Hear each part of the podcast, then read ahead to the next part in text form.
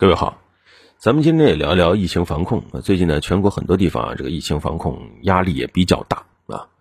呃，一些朋友心理压力也是比较大的，还有一些朋友啊，也给老王留言说遇到了一些实际的困难了。确实啊，怎么说呢？呃，要做好打持久战的准备啊。这为什么呢？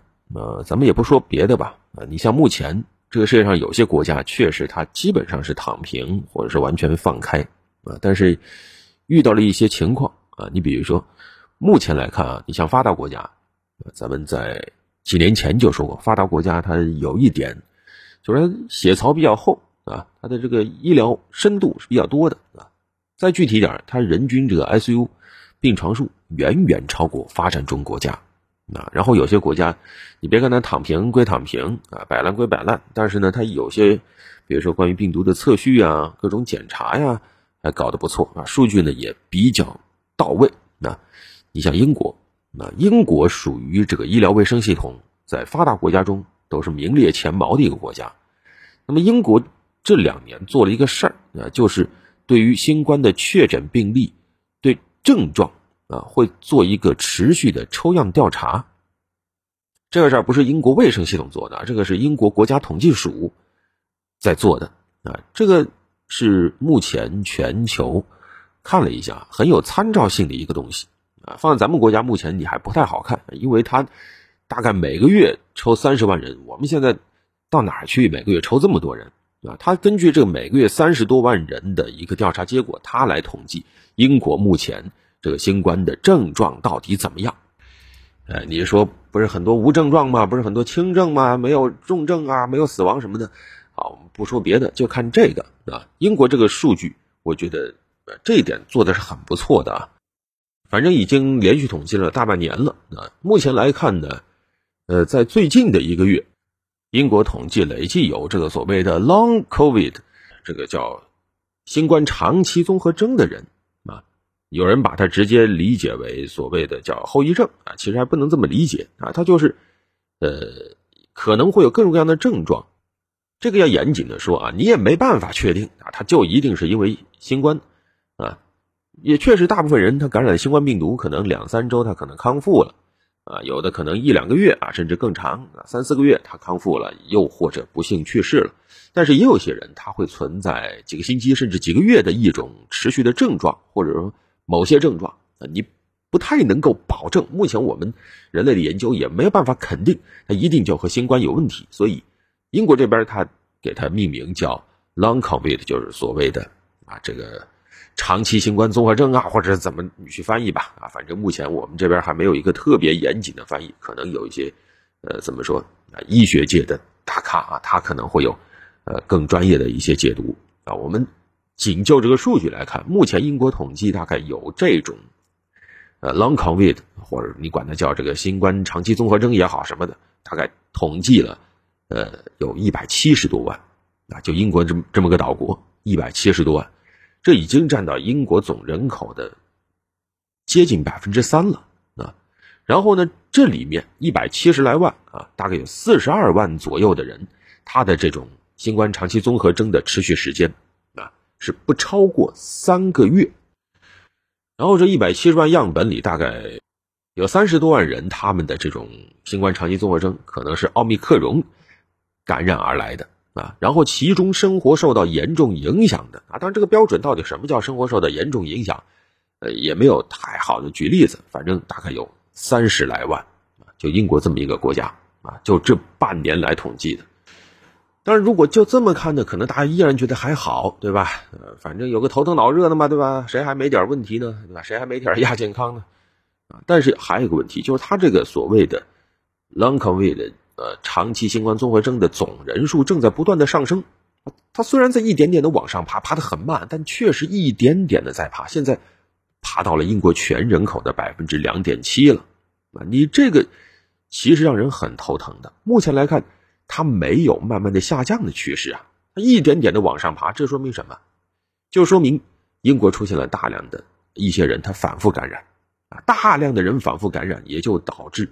因为这个样本足够多，哪怕里面的比例很低，但是患上长期新冠综合征的人也在缓缓的增加，这就好像什么呢？这就好像咱们小时候做的特别无聊的一个数学题啊，一个水池子啊，一边放水一边往里加水。你说小时候做这题多无聊，但是你现在摆在疫情面前，它就是这样一个情况啊。你如果完全不管它，你随便好啊，放走一些水，意思就是这些人康复了啊。但是呢，哎，又在不停的进水，就是不停的有人在感染，然后感染的人。多过康复的人，它就会导致什么？就导致这个水池里的水会有慢慢的上涨。那么，留下的就是英国自个儿统计的这些所谓的这个新冠长期综合征的这个人啊。那么这些人数一直上涨，一直上涨。假如说有一天把这个池子啊，英国医疗的这个池子完全占满，会怎么样？不知道啊。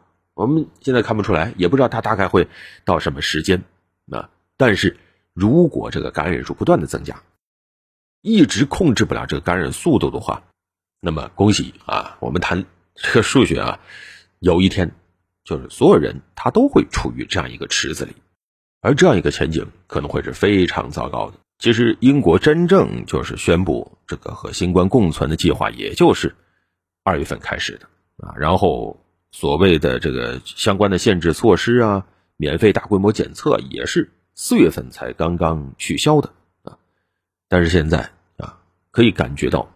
大家期待的这种所谓的顺利复苏，并没有完全的回来。有的时候，一些个体啊，就是你说，哎，我过得特别糟，或者我说我根本就没有任何变化，一两个个体的这个现身说法，其实有时候代表不了问题。往往冰冷冷的数字反而能说明一些现象。你比如说，英国医疗系统目前的这个人手短缺问题啊，那大家都就是一致点赞的这个 NHS，对吧？呃，英国的这个国民医疗服务体系。目前就发现，员工缺勤的人数越来越多啊！现在一周平均有两万八千多人在生病或者自我隔离啊！那这个数字再上升呢？那就是以前能提供服务的，现在没办法了，你得改成家庭服务啊，远程医疗啊！那这个效果能替代常规的医疗服务吗？啊，没办法，你因为有的时候你一个阳性病例你去了，你其他的病患怎么办？啊，其他的阴性病患那都是病人呐，那还是得跟你分开治疗的呀。再比如说一些其他的这个正常的行业，你比如说这个教育行业，现在就遇到了有大量的老师请假啊。当然这个大量还不是说绝对大量，就是啊十个有八个请假不是啊，但是十个里面有一个请假，这不夸张吗？啊，你像前两天英国媒体公布一个数字，三月三十一号一天有百分之八点七的老师请假啊，有超过五分之一的学校老师缺勤率。是超过百分之十五的。再比如说缺工啊，目前英国农业部门说这个有五十万个岗位是空缺的啊，一很多岗位需要熟练的工种，你比如说什么屠宰工啊等等，那就是找不到人。当然这也有耦合原因了，你也未必都能怪疫情，还有一部分英国脱欧等等。但这些因素叠加在一起，没有让它显示出像有好消息的这个感觉啊。再比如说航空业。前些天也看到英国好多机场好多航班就取消了，为什么？就是人员短缺啊，说白了就是有员工感染了，感染了就要请假啊，或者是在隔离的来不了。但这一桩桩，你说是不是过不下去了？没有，也过得下去啊。人毕竟发达国家，说白了，人就算失业了啊，在家吃救济，可能这个福利水平也是超过很多发展中国家的。但那这也是属于没得选，如果有的选，他会选择这一桩桩一件件都是往下的箭头的这种状态吗？啊，而且很有意思的是，目前可以看到，美国白宫也针对这个长期综合征啊 （Long COVID） 也发出了相关的警示，连躺平第一的国家现在都针对相关的情况发出了警示了，这都提醒着我们，还远远没有到可以松懈的时候啊，这有点像灭火你说小火苗，有谁害怕呢？啊，我一巴掌就把它扑灭了啊，一脚把它踩灭了。啊，没有人怕他啊！但是你如果完全不管他啊，你等他自己灭，也许他会自己灭，那也许他就会越来越大。一旦等他烧过一个临界点，人类历史上的大火灾那也没少见呢。有谁会不把它当一回事呢？更何况这火还老变，对吧？现在又说什么新的 XE。啊，另外除了 X E，实际上奥密克戎这这一株它还有好几种啊，什么 B A 一、B A 二、B A 三啊，现在还 B A 四，甚至还有 B A 五，都不知道从这个世界上哪个疙瘩养蛊养出来的。但好歹咱们这儿我们还有选择的机会，我们也有信心能够把我们的生活恢复到正常的状态。只是这中间可能要走一阵很困难的路，但有些地方那已经是没得选了。当然，我也看到网上总有一些网友说：“啊，哪哪哪个地方他躺平不也挺好的吗？”啊，你像呃，有举例啊，特别爱举例的，比如说北欧的一些国家，这举例举得很好啊。北欧这些国家它有个特点什么呢？地广人稀啊，又很有钱，对吧？发达国家中间的发达国家啊，然后地广人稀。天生的，这就是一个不利于病毒传播的环境吧，对吧？再有呢，北欧这些国家都有个特点，对吧？这些国家的这个产业体系啊，往往都是比较简单的啊。这个国家其实就那么一些产业，就那么些人嘛。你看，它还能三百六十五行吗？它行业复杂度很低，而且往往也没什么劳动密集型产业啊。这些都决定了这些国家它就可以躺平。但是其他的一些啊，就是。人口众多的国家，产业复杂度很高的国家，在病毒面前接受的考验就会比北欧这种国家要大得多啊！那没办法，这有点像自然界啊。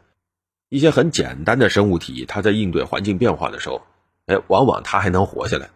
一些很复杂的动物，大型的动物，它就要求这个环境你不能变化的太大，所以这这没什么好比的，倒不如说怎么加强各个地方的这种最。